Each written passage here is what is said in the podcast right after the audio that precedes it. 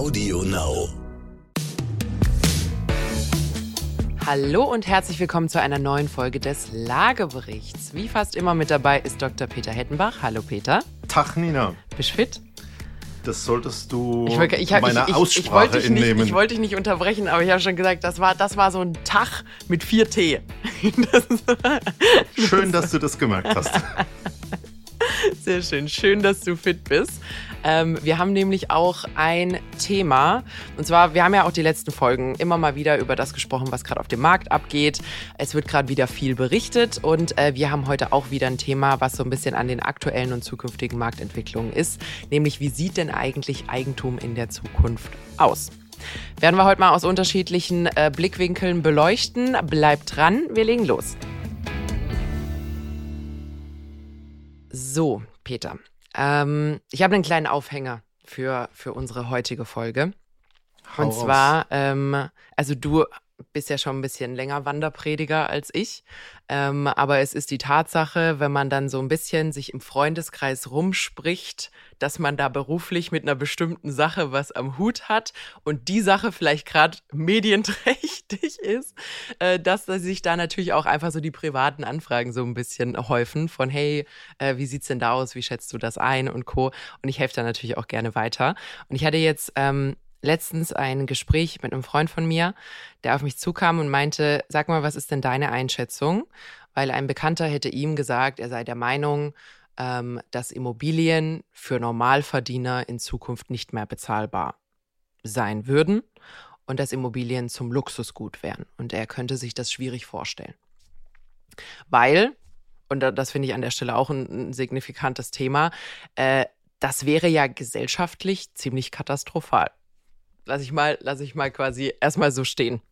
Also ich würde noch ein bisschen näher dann reinschauen, weil ist ein Auto ein Luxusobjekt oder ist ein Porsche ein Luxusobjekt und ein Dacia nicht? Müssen wir Das noch ist- ein bisschen differenzieren. Sehr, genau, das ist ein sehr valider Punkt. Ähm, und ich habe dann erstmal gefragt, was ist denn ein Normalverdiener für, für äh, die Definition? Und ähm, dann haben wir uns geeinigt auf so 4000 brutto. Was kein Normalverdiener ist, das ist schon ein bisschen ein Besserverdiener. Wir haben ein durchschnittliches Haushaltseinkommen von dreieinhalb netto. Das heißt, das wäre das Einkommen plus irgendjemand bringt noch 1000 Euro netto ähm, zusätzlich mit. Und äh, da war die Antwort eigentlich relativ kurz, weil wenn du 4000 Euro verdienst, zweieinhalbtausend netto, grob, ähm, und dann sollst du ein Drittel davon sind 800 Euro, kannst du bei den aktuellen Zinsbedingungen so ungefähr 150.000 Euro finanzieren. Kommt Ein nicht viel bisschen hast du eben netto mit brutto verwechselt, aber Hab das ich? war sicherlich in der Geschwindigkeit. Also es ist so, 3500 äh, ist wirklich das Durchschnittseinkommen netto, davon Genau. 30 Prozent. Ähm, und dann bist du in der Größenordnung, da kaufst du, und jetzt mache ich die erste Einschränkung, im Ballungsraum eine sehr interessante Immobilie.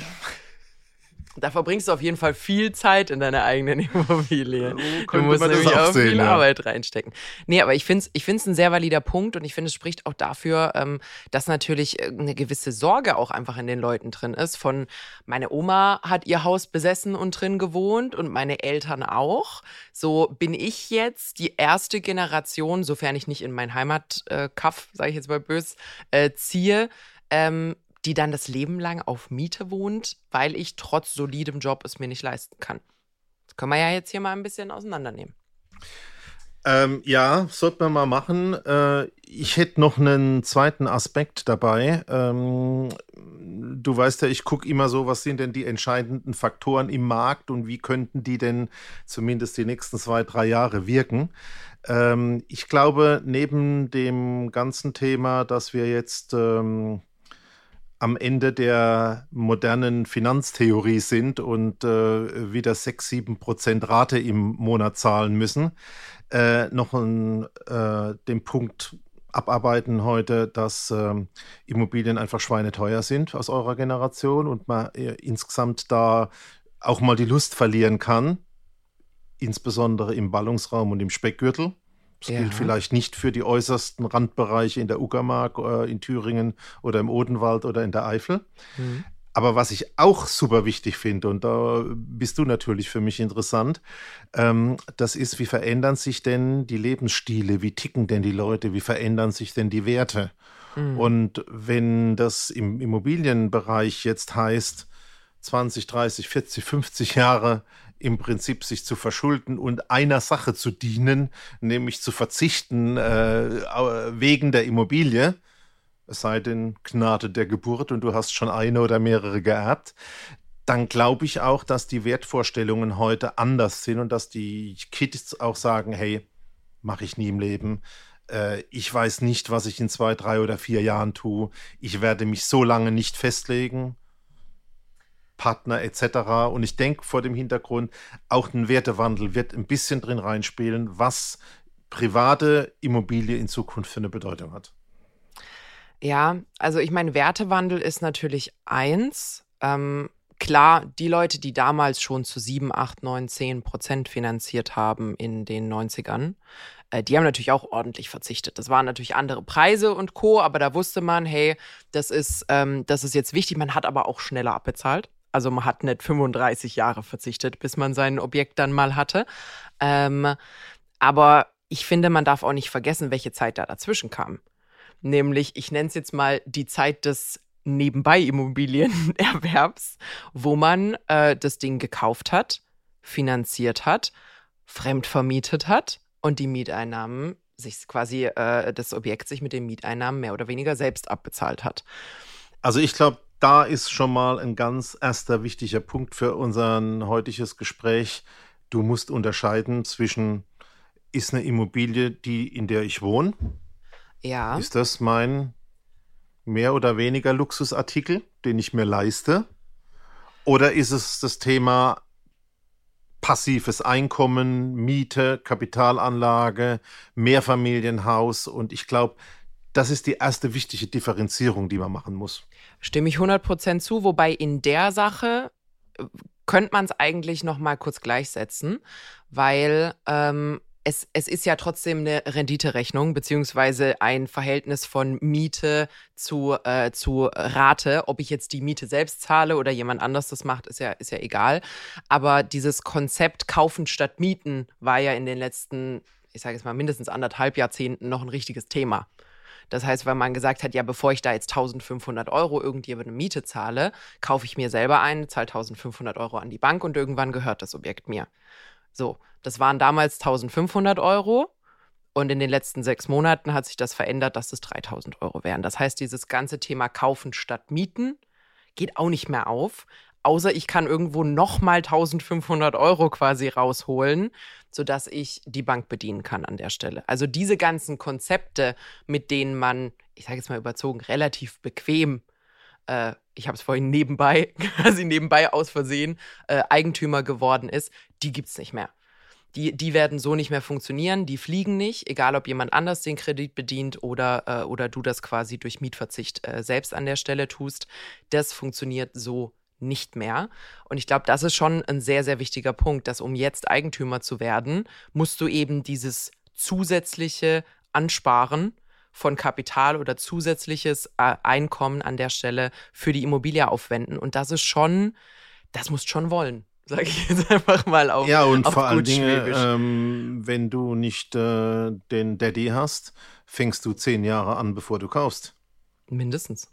Mindestens. Bei 10% Inflation. Also und jetzt äh, ja.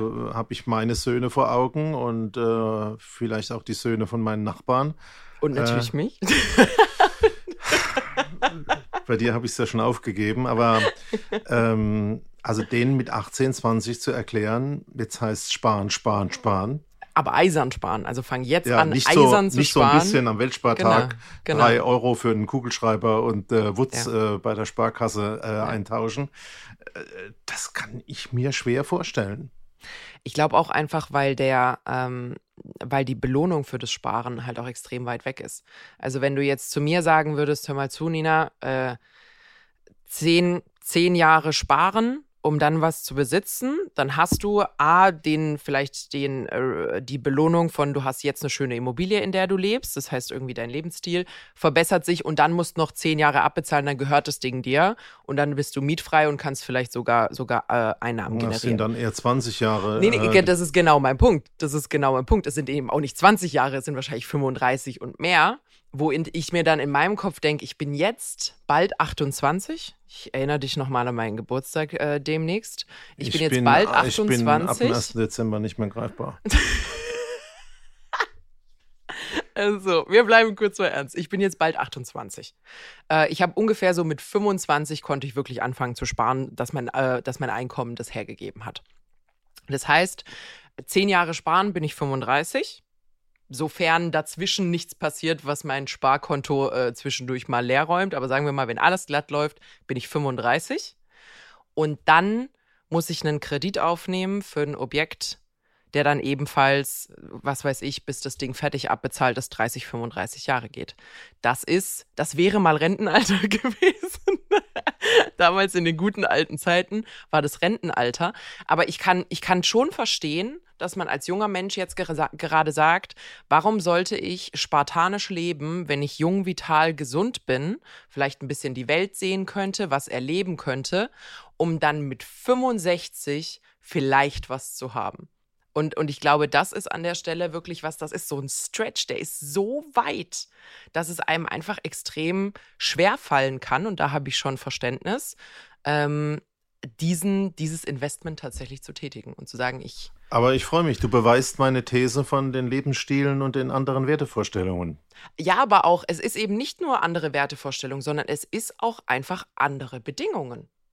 Weil es ist ein Unterschied, ob man zehn Jahre spartanisch lebt um dann richtig fette 40er, 50er zu haben und dann diese typischen Paare zu sein, die sich dann irgendwie noch einen Whirlpool auf die Veranda stellen. Oder ob es dann, ob dann wirklich mit 65 und 67 ansatzweise meine goldenen Jahre anfangen. Das ist halt keine so sexy Vorstellung an der Stelle. Und wenn ich das noch dazu ergänzen darf, die Immobilie zu betreiben, wird ja immer komplizierter. Mhm. Viele haben ja jetzt mit dem Thema Grundsteuer schon mit Elster mal Freundschaft geschlossen. ähm, wir haben enorme Herausforderungen und gesetzliche Vorgaben mit dem Thema Klimaschutz. Äh, wir haben das Thema Nebenkosten. Wir haben irgendwelche Rettungsfallschirme. Das ist nichts, wie du schon gesagt hast, was du nebenbei machst jetzt mhm. und in Zukunft schon zweimal nicht. Und ich glaube, das wird wiederum viele Leute abhalten, zu sagen, ah, ist mir jetzt zu kompliziert.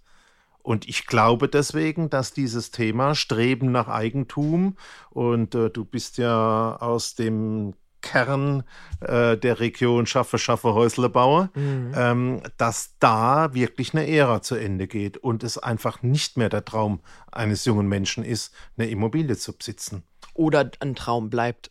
In dem Fall ein ja. Traum bleiben muss. Weil ich glaube, es würden schon viele wollen. Aber man entscheidet sich halt für, okay, passt, passt bei mir halt einfach nicht, dann ist es halt der ETF oder sonst irgendwas. Und ich denke, in jedem Fall in den Ballungsräumen ist das ein Modell, was nicht die Zukunft bringt. Mhm. So, jetzt haben wir das, jetzt haben wir das soweit geklärt, um vielleicht noch so ein bisschen eine Antwort zu geben auf meine Einsteigerfrage. Punkt Nummer eins, was heißt Eigentum? Oder was heißt Immobilie besitzen? Wir haben das klassische Einfamilienhaus, das hast du vorhin schon so ein bisschen angesprochen. Das war auch die letzten Jahre schon Luxusgut. Also das Einfamilienhaus, es generiert keine Einnahmen in der Regel. Ähm, das heißt, wenn man da keine Einliegerwohnung oder sonst irgendwas hat, was so ein bisschen supplementiert, ist natürlich das Einzige, was man dort hat, ist, du musst keine Miete zahlen. Aber es ist so mit eins der teuersten Modelle, die du haben kannst. Du stehst alleine für alle Kosten, für alle Renovierungen, für alles da ähm, und hast keine Einnahmen.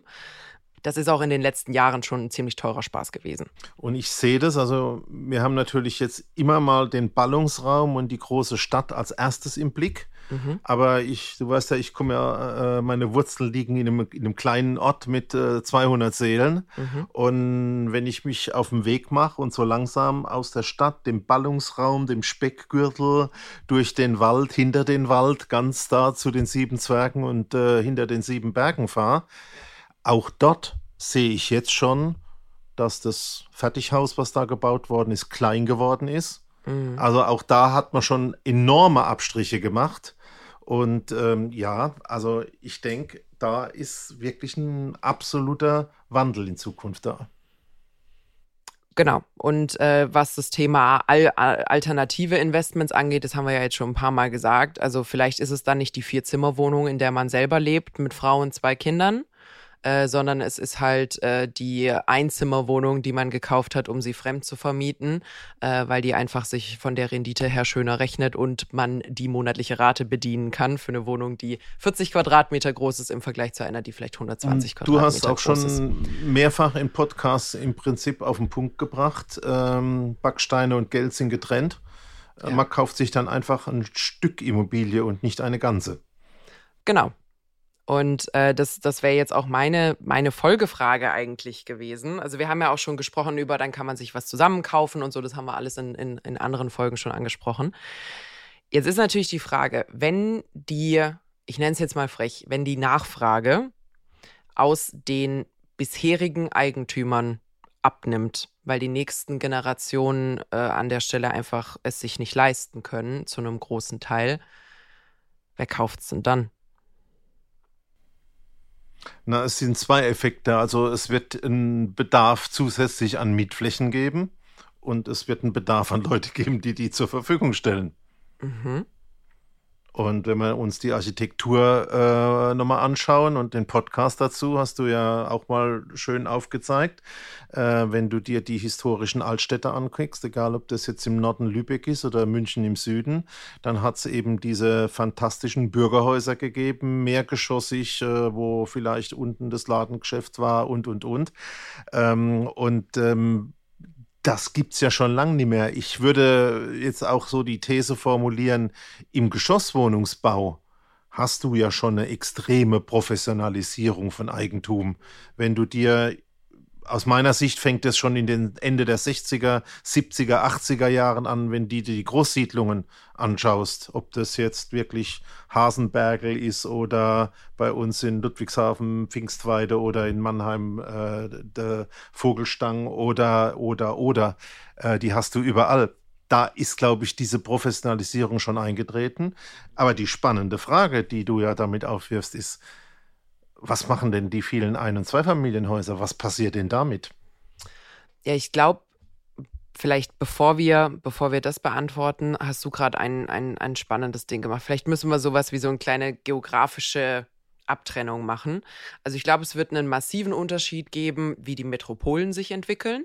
Die werden zunehmend, zunehmend, zunehmend professionalisiert, was das Eigentum angeht und werden wirklich einfach Mietflächen Punkt aus Ende. Anders wird es nicht funktionieren. Dann gibt, hast du den Speckgürtel, das Umland von Metropolen, die weniger Geschoss Geschosswohnungsbau haben, die wieder mehr Richtung Ein-, Zweifamilienhäusern gehen.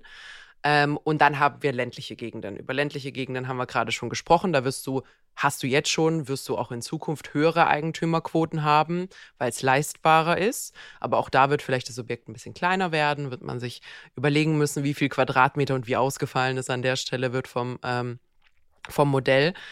Und das, was du jetzt gerade fragst, ist für mich vor allem im, Speck, im Speckgürtel interessant. Also wer wer, wem gehört der, das Umland quasi, wem gehört der Speckgürtel.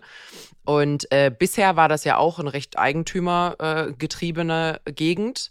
Das waren so in Stuttgart zum Beispiel, sind die ganzen, die ganzen Manager von den ganzen Großindustriellen in Stuttgart wohnen alle im Speckgürtel. Die haben alle ihre schönen Einfamilienhäuser. Die kosten natürlich ein Vermögen, wenn man die jetzt gerade verkaufen würde oder vor sechs Monaten verkauft hätte. Aber die haben alle so diese typischen Häuser äh, etwas weiter draußen gehabt mit so einer halbe Stunde, 40 Minuten Pendelzeit. Ähm, ähm, nach Stuttgart rein. Jetzt gibt es aber ein neues Phänomen. Ähm, bisher haben sich ja äh, institutionelle Investoren von Einfamilienhäusern relativ ferngehalten, weil es einfach nicht wirklich attraktiv war weil es äh, weniger, weniger skalierbar war und weil es natürlich ein bisschen Friemelarbeit ist, einfach so viel einzelne Objekte zu haben. Wir sehen aber in den USA, dass sich das verändert. Wir haben schon mal in der Folge angesprochen, jedes vierte Eigenheim in den USA wurde letztes Jahr von Institutionellen aufgekauft. Und auch in Deutschland sehen wir jetzt erste Firmen, die sich genau damit beschäftigen. Also quasi Einfamilienhäuser aufkaufen, diese in Portfolien verpacken und sie institutionellen äh, Anbietern anbieten. Also du erzählst jetzt folgende Geschichte oder äh, wir haben jetzt einen aktuellen Stand. Das heißt, wir müssen räumlich differenzieren zwischen dem Kern, dem Außenbereich und was da zwischendrin am Rand passiert. Mhm. Ist ja übrigens bei der Ökologie auch so. Am Waldrand ist am meisten los. So wird es auch im Immobilienmarkt sein. Dann sag, äh, kommt man zum Schluss, okay, eigentlich ist der Mehrfamilienhausbereich äh, schon lange auf dem Weg, ein Profimarkt zu werden. Mhm. Beziehungsweise er ist es schon. Ja. Wir der ist ja auch recht jung. Der ist ja fast als Profimarkt erschaffen worden. Wir, ja. Also, wenn du die alten Bürgerhäuser siehst, die alten Stadtkerne, äh, die alten Marktplätze, dann waren die eben von den Bürgern geprägt. Und jetzt hast du halt große Wohnungsbaugesellschaften, ja. Genossenschaften. Ich denke schon, dass sich das verändert hat. Und wir haben es ja in der Architektur gesehen, auch die Uniformität, die entstanden ist ist ja eine Folge davon. Aber jetzt bleiben wir mal bei dem nächsten Punkt. Jetzt hast du die Ein- und Zweifamilienhäuser, die eigentlich klassisch im Eigentum von der Familie waren mehr sagen, oh, es wird immer teurer, es wird immer schwieriger, es wird immer komplizierter. Die Kinder wollen es nicht haben, die, die leben wollen es nicht haben und ja. ähm, sagen, ach, irgendwie, äh, wenn ich mir es nicht leisten kann oder noch leisten möchte, vielleicht noch einen Teil von der Immobilie in Form von einem Aktienanteil etc. Heißt also auf der einen Seite, ja, neues Mieterpotenzial in einem noch knapperen Markt. Mhm. Oder vielleicht noch was zu den Preisen nachher sagen. Äh, aber zum anderen hast du jetzt die Situation, hm, wer kauft denn dann diese Immobilien? Und äh, ich glaube, wichtig ist an der Stelle nochmal zu differenzieren. Wir haben ja schon über Verrentung von Immobilien und so weiter gesprochen. Mhm. Ähm, alles, was es da mit Teilverkauf und ähnlichen Dingen gab, die dich ja auch zum Fernsehstar gemacht haben. Oh, Gottes Willen, ja. Gut. Ähm, das dient ja dazu, äh, letztlich zu sagen, okay, wenn ich keine Nachfolger habe, kann ich aus dem Erbe vorweggenommen schon profitieren. Mhm. Ist vielleicht nicht jetzt der effizienteste Weg, der den besten Zinssatz bringt, aber es ist für oder die, der für jeden passt. Ja, ja aber genau. wenn du keine Kinder hast und sagst, aber ich ja. möchte aber trotzdem noch in meiner Immobilie ja. wohnen und ein bisschen Geld auch ausgeben, ja, mhm. den Effekt gibt's in welchem Umfang, wie, welcher Größe, wie lange, müssen wir mal sehen. Äh, ich glaube, da gibt es jetzt auch noch ein bisschen Marktbereinigung. Aber die Käufer, die dann am Ende dieses Produkts stehen, sind ja wieder private Haushalte. Also ein Leibrentenmodell zunächst ist geplant, wieder an einen Privaten zu verkaufen. Hm. Da reden wir jetzt nicht drüber. Wir reden jetzt wirklich darüber, dass Profis wirklich in diesen Eigenheimmarkt einsteigen und äh, vielleicht in einem Bauquartier aus den 60er, 70er Jahren sagen, da kaufen wir mal jetzt so über die nächsten 20, 30 Jahre jedes Haus auf. Und die Weil, könnten ja auch in solche Teilverkaufoptionen äh, reingehen und die, sagen, hör mal zu, äh, Oma X, äh, willst du dir die Rente ein bisschen aufbessern? Dafür musst du unterschreiben, dass dein Haus uns gehört, wenn es soweit ist. Genau da möchte ich jetzt genau. drauf raus. Mhm. Und wie dann die Karte gespielt wird, mhm da glaube ich, müssen wir in den nächsten Jahren drauf gucken, was da passiert. Ja, weil wenn man sich die ökonomischen Faktoren anschaut, die sowas begünstigen würden, Altersarmut, wirtschaftlicher Abschwung, Rentenunsicherheit, Überalterung, ähm, hat man schon sehr viel, was zumindest dafür sorgt, dass alte Leute offen wären für irgendwelche Modelle, wo sie äh, immobiles Eigentum eintauschen gegen Liquidität, das, das sehe ich schon kommen in Zukunft. Auch wenn das, du hast es gerade gesagt, finanziell nicht immer die besten Entscheidungen sind, ist es für einige gegebenenfalls auch ja, die einzige Entscheidung, die da ist. Du musst aber mal sehen, was da noch bleibt. draufgepackt wird. Wir haben das Thema CO2-neutral, Energieeffizienz, wahnsinnige Kosten. Ähm, ich habe jetzt aus einer anderen Geschichte, weiß ich gerade, ähm, wenn du beispielsweise weit draußen einen Bauernhof hast oder in einer Siedlung bist, wo nur Anlieger wohnen, äh, sind die Städte nicht mehr in der Lage, die Wasserleitung, die Abwasserleitung, die Infrastruktur zu halten und sagen, wenn du zukünftig Wasser und Strom haben willst, zahlst du deine Leitung selber. Das sind halt dann mal 30.000 Euro pro Haushalt.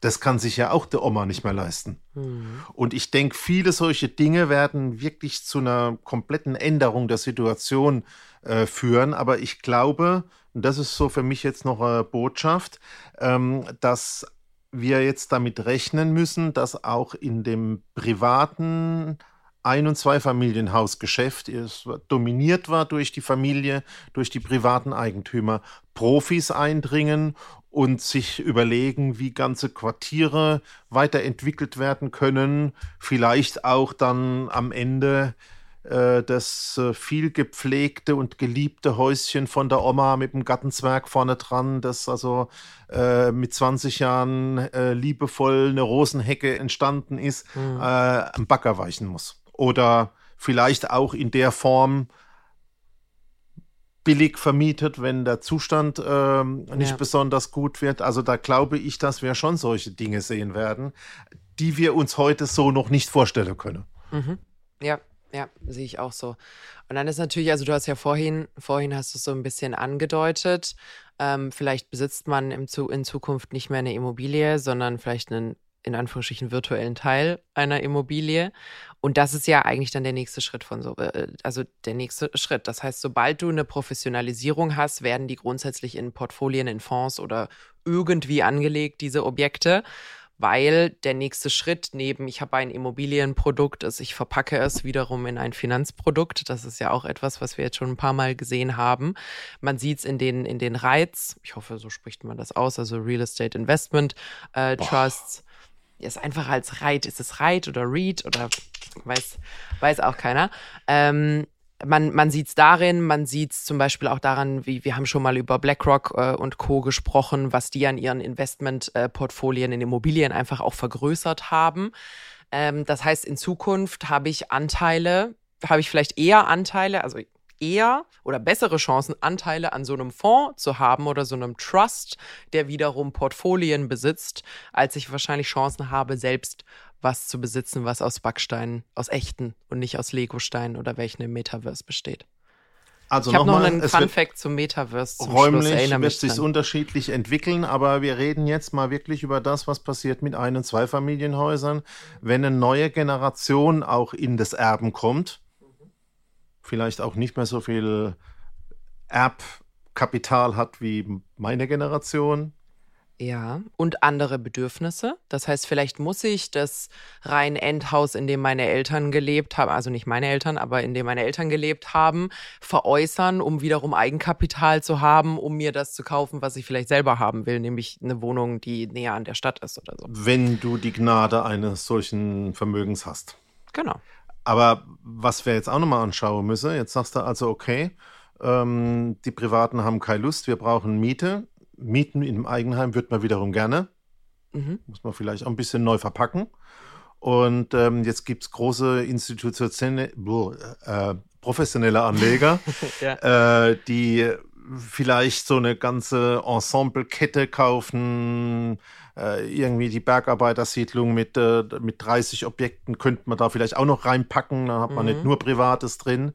Ähm, aber jetzt musst du dir mal die Börse anschauen wenn wir heute, äh, wir sind jetzt im November 22 anschauen und du börsennotierte Immobilienunternehmen anschaust wie Vonovia, dann ist deren Kurs momentan total im Keller.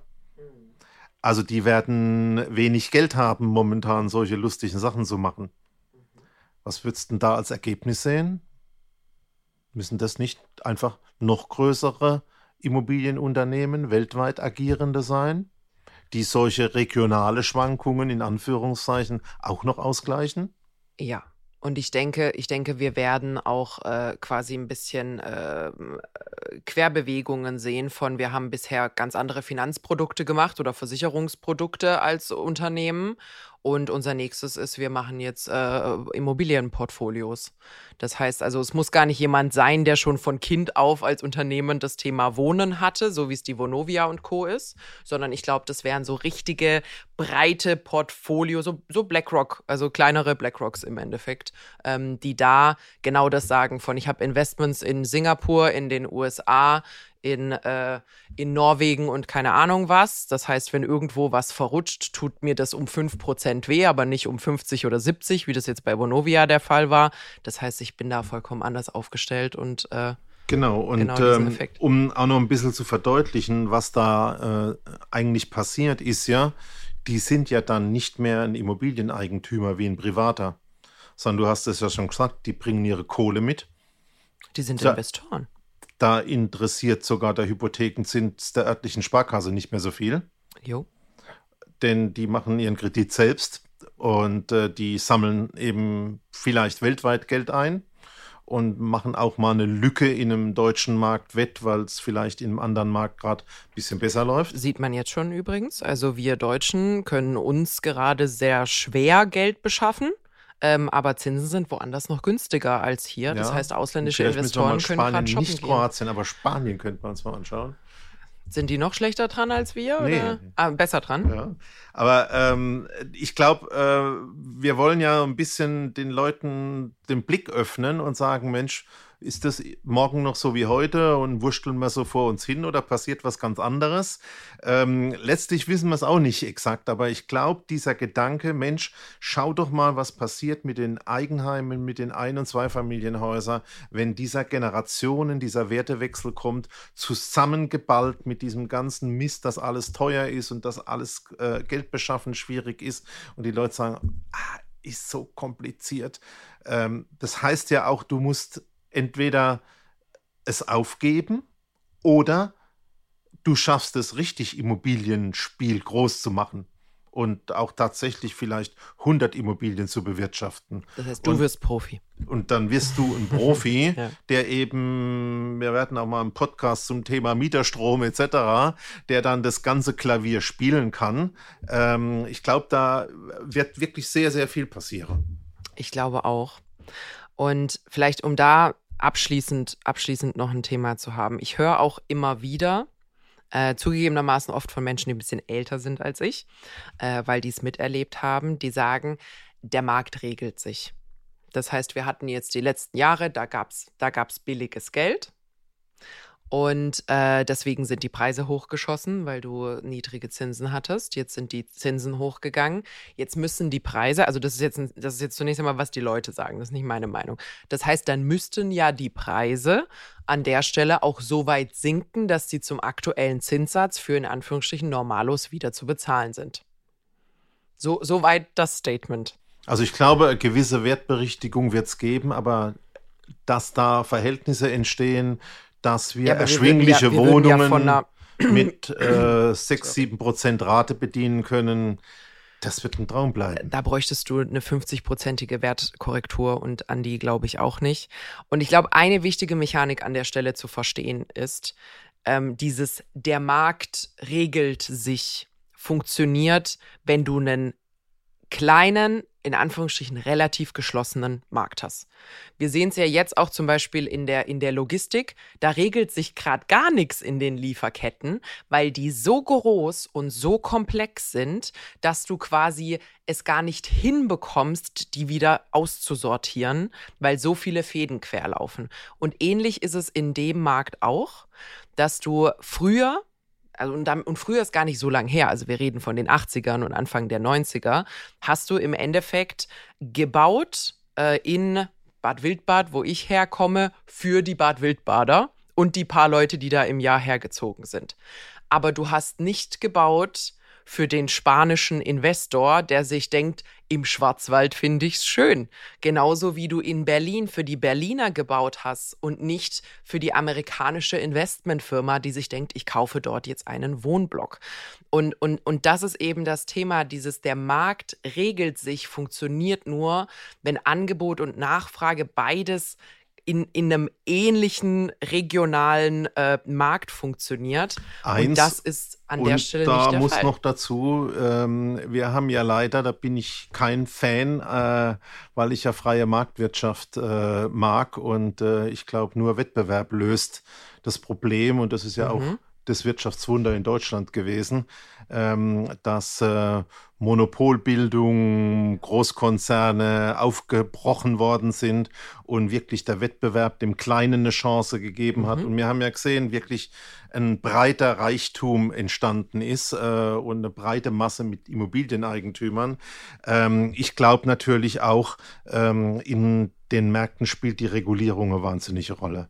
Die Also, mangelnde meinst du? Bitte? Die inzwischen mangelnde oder nee, meinst du eine die Regulierung, Überregulierung? die, überregul äh, die, die also übermäßig stattfindet, mit Mietpreisbremse und alle möglichen Dingen, äh, wenn du die Klimagesetzgebung siehst, also ähm, wir haben 50 Prozent äh, in manchen Städten Immobilien, die dringendst saniert werden müssten. Aber wir wissen nicht, ob wir jetzt die Totalsanierung zum KfW 40 Haus machen oder ob wir sagen, wir gehen auf äh, lieber ein 10-Liter-Haus wie ein 25-Liter-Haus. Ähm, da streiten wir noch und es passiert dann im Endeffekt nichts, aber es wird reguliert, es wird reguliert, man kümmert sich drum und das hilft nicht, die Märkte zu beflügeln, sie schneller zu machen. Ich habe dazu aber auch noch eine Ergänzung. Und also zum einen, ja, irgendwo, wir haben ja schon mal gelernt über das Thema Mietpreisbremse, wir haben ja schon in, ins Ausland geguckt und so. Wann immer du mit der Hand auf einer Seite der Waage eingreifst, wird sehr schwer loszulassen, haben wir, haben wir gelernt. Aber ich muss auch sagen, zum gleichen Zeitpunkt ähm, haben wir eine Vergünstigung für Großunternehmen und professionelle Investoren. Nämlich ist es besser, äh, Objekte professionell zu betreiben, sie innerhalb eines Unternehmens zu halten als im Privatbesitz. Du kannst über Share Deals Immobilien quasi steuerfrei übertragen. Und äh, also das sind dann wiederum so Dinge, wo ich sage, beide Richtungen arbeiten gegen den Fakt, dass vielleicht die Eigentümerquote äh, bei uns äh, in Deutschland irgendwann mal wieder steigt. Und wenn ich nochmal ein ganz kleines Beispiel aus dem richtigen Leben nehmen darf, wenn du ein Immobilieninvest über 10 Millionen hast, über 10 Millionen Euro, kannst du mit der KfW auch mal über Sonderkonditionen verhandeln und reden. Das passiert dir mit deinem 150.000 Euro Haus in Bad Wildbad nicht. Ja. So. Hast du noch ein aufmunterndes Schlusswort oder haben wir heute ein bisschen einen apokalyptischen Podcast? Hm, Ich glaube, ähm, wir wissen ja, der Markt ist momentan sehr verwirrend. Äh, Wir wollen ein bisschen Klarheit da reinbringen. Und für mich ist die Botschaft heute, ja, der Immobilienmarkt wird eine Professionalisierung erfahren von den Zentren hin zu den ländlichen Räumen. Mhm. Und er wird eine Professionalisierung erfahren, der jetzt, und das halte ich so in den nächsten fünf Jahren als ein Punkt, den zumindest ich ganz extrem im Auge behalten werde, ähm, dass die Professionalisierung in den Ein- und Zweifamilienhausbereich In den geht. Eigenheimen, ja. Und ähm, dass das einfach heißt, da entstehen im Prinzip dann auch die neuen Mietwohnungen. Ja. Bedeutet, ähm, es ist, wir haben es schon ein paar Mal gehabt, es ist wieder ähm, Flexibilität angesagt, es ist wieder Kreativität angesagt, wenn man Eigentümer werden will. Wir haben es aber auch ganz klar angesprochen, also es kommt wieder eine Zeit, da muss man sich noch ganz aktiv entscheiden und ganz aktiv sein Leben danach ausrichten, dass man Eigentümer wird. Ähm, und du hast es vorhin schon so ein bisschen angeteasert. Wir werden demnächst auch noch äh, einen Podcast machen, so zum Thema Mieterstrom, vielleicht ein bisschen Betreibermodelle. Was kann man denn als Eigentümer noch machen, um im Endeffekt den, den, den Einkommensstrom von so einer Immobilie aufzupäppeln, damit sich das vielleicht auch zu den neuen Zinskonditionen äh, wieder rechnet, ohne dass man äh, 7% Rendite aus dem Objekt haben muss, aus Mieteinnahmen. Und du wirst die Entscheidung treffen, machst du das als Hobbyist oder machst du das total professionalisiert? Ja. Und ähm, da finde ich immer doof, äh, wenn so in diesen Podcasts und in TikTok gesagt wird, dann habe ich mir irgendwie mal 100 Wohnungen gemietet und mit denen mache ich dann nur noch Asche und mit denen lebe ich dann irgendwie auf den Pyjamas und alles ist gut. mit dem Laptop auf dem Schoß auf der Sonnenliege. Äh, da, da sehe ich dich auch, muss ich sagen. Also jetzt hätte ich dir ein besseres Menschenbild zugeordnet. Ich werde nie, nie am Wasser oder am Beckenrand landen. Du Das kennst doch meine Einstellung. Wenn die ist richtig. Menschen zum Schwimmen gemacht wären, hätten die Schwimmhäute zwischen den Fingern und den Zehen. Schau nach, bei mir ist es nicht so. Die Menschen sind für die Berge gemacht. Auf einem Berg habe ich die aber auch schon lange nicht mehr gesehen. Okay, vielleicht haben wir demnächst ja mal eine Expeditionsfolge irgendwo in die, in die Alpen oder so. Schauen wir einfach mal. Genau, also wir wollten ähm, für euch einfach nochmal so ein bisschen aufschlüsseln, was aktuell los ist. Also uns macht es natürlich ein bisschen Bauchweh, wie viel Verwirrung im Markt herrscht und wir tun da unser Bestes, gerade quasi Folge für Folge ähm, Dinge so ein bisschen auseinanderzuziehen, auszusortieren und vor allem euch auch ein bisschen Transparenz und Verständnis zu geben, quasi so ein bisschen Hilfe zur Selbsthilfe von wenn ich bestimmte Entwicklungen beobachte, was für Schlüsse kann ich daraus ziehen, was passiert denn da und vor allem, wie stelle ich mich selbst dann entsprechend darauf ein. Wenn ihr natürlich Fragen habt, äh, könnt ihr die uns immer zuschicken. Am besten erreicht ihr uns über Instagram. Dort findet ihr uns als Lagebericht-Podcast. Ansonsten, wie jede Folge, lasst uns gerne eine Bewertung da bei Spotify oder bei Apple Podcasts oder überall, wo man ähm, Podcasts bewerten kann. Das hilft uns wahnsinnig viel. Ähm, empfehlt uns gerne weiter. Das ist natürlich immer das beste Marketing. Ähm, und ansonsten hört ihr uns jeden Mittwoch bei Audio Now und überall, wo es Podcasts gibt.